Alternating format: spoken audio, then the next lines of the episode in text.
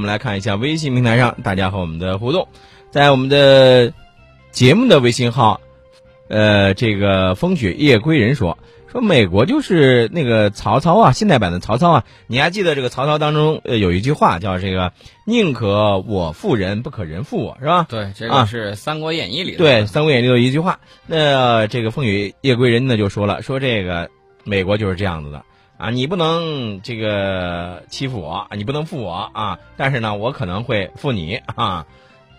这个世界老大嘛，有这个嘴脸，我们也能理解。能理解啊。嗯好，来继续回到咱们的节目当中。刚才我们提到了说，这个美国呢，他总是觉得，哎呦，那这个我现在的很多一些高精尖武器或者常规武器上，我好像占不了上风了。那我下一步会拿什么样的这个一些这个方式来制衡中国？呃，而我们又有什么样的一些这个武器能够反制衡他们？我就是这么告诉大家吧，美国现在对中国很无奈，这个拿胡萝卜不管用，拿大棒也不管用，属于老虎吃天无处下嘴这种状态。嗯啊，所以说呢，他就很郁闷，很郁闷呢，都已经憋成了内伤。那么我们刚才的问题是，就是中国能够从中东这块儿得到什么？嗯那么大家想一想，美国在中东一家独大的局面，现在是不是已经破了？嗯啊，俄罗斯已经是已经介入了嘛？对对，嗯俄罗斯呢是第二大玩家。嗯大家再想一想，俄罗斯经过这一年的制裁，有钱吗？肯定是没钱了，对吧？没钱，而且呢，我们在金融领域有一个通道也被打通，我们可以支持它。嗯大家想一想，我们的牌多的是，呃，你觉得哪一个啊？看任何的这种电影也好，还是有这武侠小说也罢，还是这种各种的这种演绎古代的这种、啊帝王将相的这种东西，冲在前面的是什么？嗯冲在前面的那是先锋官。嗯你见哪个大帅还没打仗呢，先冲到最前头？嗯没有这么一说的，嗯，对吧？？嗯呃，俄罗斯呢，有钱有啊、没钱啊。俄罗斯有人有枪，我们只需要出一些啊钱援助，以利益对这个进行的这种支持，然后俄罗斯自己就冲到前头去了。我明白你的意思，你的意思是咱们中国呢，其实更多的时候呢玩的是那种这个太极的借力打力，是吧？对，我们咱们的手法更加高明一对我们不去那种动不动就往前冲啊。对我们刚才呢说到了这个中东的局面，已经破解了美国一家独大。嗯除此之外，我再给大家说一点，大大概啊，我们这颗蓝星上，如果我们说我们的工程能力世界第二，我我敢说，没人敢说它是世界第一。嗯。我们的基建能力水平非常强，大家想一想，这些国家不管你是什么国家，不管你是什么样的这种政权，嗯。你打完仗之后你要重建。啊，嗯。总要干一件事情，就是重建。嗯。无论是良心下水道也好，还是你这个高楼大厦也罢，嗯。你肯定绕不过去中国，嗯对吧？嗯我们只需要帮助你建设也好。大家想一想，在阿富汗、在伊拉克，我们是不是这么做的？美国把人家给打碎了，我们去搞建设。大家觉得啊，你去给人家搞建设的受欢迎呢，还是去把人家家打碎的受欢迎呢？这个就是得道多助，失道寡助的这种道理。没错。所以呢，美国在这方面呢，我就觉得做的也说 说白了，你看着他好像很强大的样子，其实这个动不动就动五个超啊，这种靠蛮力去搞很多事情，通常呢过刚则容易折呀。呃，宋老宋老师，你英语比我好，嗯告诉我纸老虎英语怎么说，paper tiger 啊？对，用这个来形容它不过分吧？不过分吧，但是这个里头，我觉得这就是这个智慧和这个蛮力的这种区别。什么叫勇敢？什么叫鲁莽？对，对但是我给大家提醒一点啊，呃，武术上有一句话叫“一力降十会”，嗯就是说你会的再多，挡不住力大。呃，在大家的这种力量差不多的情况下，嗯拼的一定是智慧。对呃，但是呢，我们刚才提到，如果你大而不强，比如说我们像清朝那个样子的时候，嗯啊，这个时候你就会成为人家的眼中的一块肥肉，人为刀俎，我为鱼肉。所以我们要有强大的国防的力量。对，我们要有非常强的实力才可以，有非常强的科学创新，这样的话，你才可以站在世界之林的前列。嗯所以说呢，这个前提一定要明白，首先你得有实力，然后你的才能有这个智慧去跟他博弈。如果颠倒了，光靠这个啊，你说你弄几条妙计啊什么之类，当年李鸿章也是这么想的。嗯比如说像联俄制裁日本，嗯想联英去这个制裁俄罗斯，想了很多招儿，问题是都实现不了。原因是什么呢？原因就是清朝的实力太弱了，人家谁都能来欺负。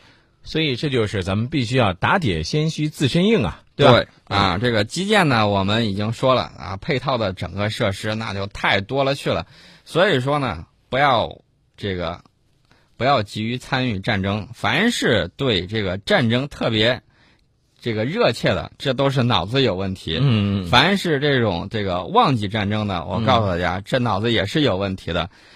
中国古语已经说的很明白了：国虽强，好战必亡；国虽大，忘战必危。这个其实就是说，既不能忘记战争，但也不能妄言战争，对吧？对，啊、这是两个忘字儿。第呃，第一个忘记战争是咱们就忘掉了这些这个战争，这是不对的。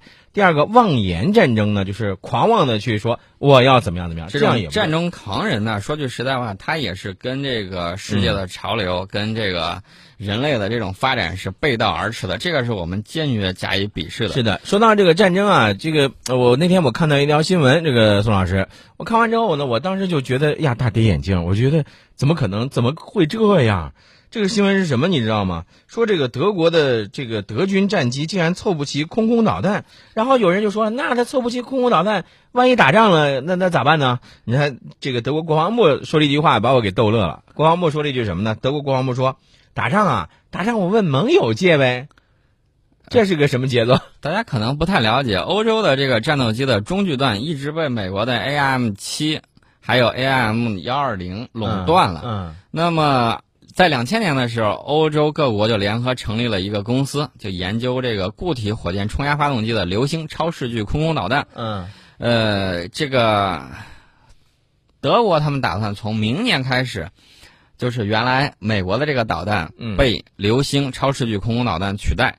在此之前呢，德国的联邦国防军在情况紧急的时候是需要依靠外援的。嗯我经常告诉大家，我说日本如果没有美国允许改装加装这个中距弹的话，日本的 F 十五这战斗机连打中距弹的能力都没有。嗯说白了什么意思？就是它跟我们的歼十或者说歼十一战斗机还没照面呢，就是说在嗯这个九十公里、一百公里之外，我们已经可以发射导弹了。嗯我们都打出去一轮了，它可能爆了或者没有爆，然后继续往前走，这个时候才会进入到啊，就是超视距之后才会进入到这种状态、嗯啊，才进行近距离导弹的这种格斗你你。大家想一想，这是什么状态？就是我能打得着你，你打不着我。没这个日本还敢说自己的这种空军很很牛吗？不是，宋老师，你看你又扯远了啊！我经常批评你，就说你老是扯着扯，你就扯远了，知道吗？我刚才是在问你这个事儿，我是说，你像现在这个德国，他一说这个盟向盟友借这个事儿哈，我就纳了闷了。你说这样打起仗来，你说万一他是跟他的盟友干起来了，你说你说我要去我要去借借这个的，哎，你借我点东西，宋老师，你借你借我个那个棒子，我我我夯你一棒子，你愿意吗？呃，首先这种情况不会出现、嗯啊。其次呢，你不要觉得德国还有欧洲这些国家这种想法不对。嗯为什么这么说呢？美国在负责北约的防务，嗯美国最头疼的就是这一帮子队友，说你们把这个国防经费增加一点吧，没别让，我出大头，没钱。嗯你看导弹我都要问你借，这个事儿不是一次两次了。嗯记得不记得法国打利比亚的时候？嗯法国打利比亚的时候，当时打到打了没几天，信心满满，打了没几天，说：“哎呀，这个弹药告罄啊，呃容我回去这个 补充点补充点儿啊。”后来还有其他几个小国嗯说打了两天，说：“哎呀，不行，弹药打空了，库存的没有了，嗯要不美国你借我点？”美国那个气呀，说你们你们出门都不带，不带家伙事儿吗？美国最后没办法，也嗯帮着帮忙补了几枪。嗯所以说呢，这个事情大家就看到了，欧洲这么弄嗯是把防务整个就撂给美国，嗯你又不会侵略我，对不对？对对啊，你爱咋地咋地。德国说，反正你在我这儿有驻军，嗯我的安全你保障，嗯我这国防经费能削减就削减。啊而且大家可能不太了解，嗯欧洲的这很多国家的这个国防部啊，嗯北欧一个国家，嗯那国防部就俩人嗯啊，人不多。大家想想，长期这个东西弄过去，嗯它有一点就是你的这个预算的问题。嗯，你就俩人，你问谁要预算去啊？预算越来越少这。个这个这个预算就是你造一个预算，我我我批批一下是吧？然后这个钱多少没人知道。所以说呢，这个我刚才说到这个好处的时候漏了一点，嗯大家可能没有注意。这个我们的中央军委副主席徐其亮在嗯十五号的时候离京赴俄罗斯进行正式访问，随行的人员我注意看了，有我们的副总参谋长尹晓光，嗯还有总装备部的副部长刘胜，以及海军副司令员刘毅、空军副司令员张宏鹤等等。我提到这些了，大家说这些你到底想说什么？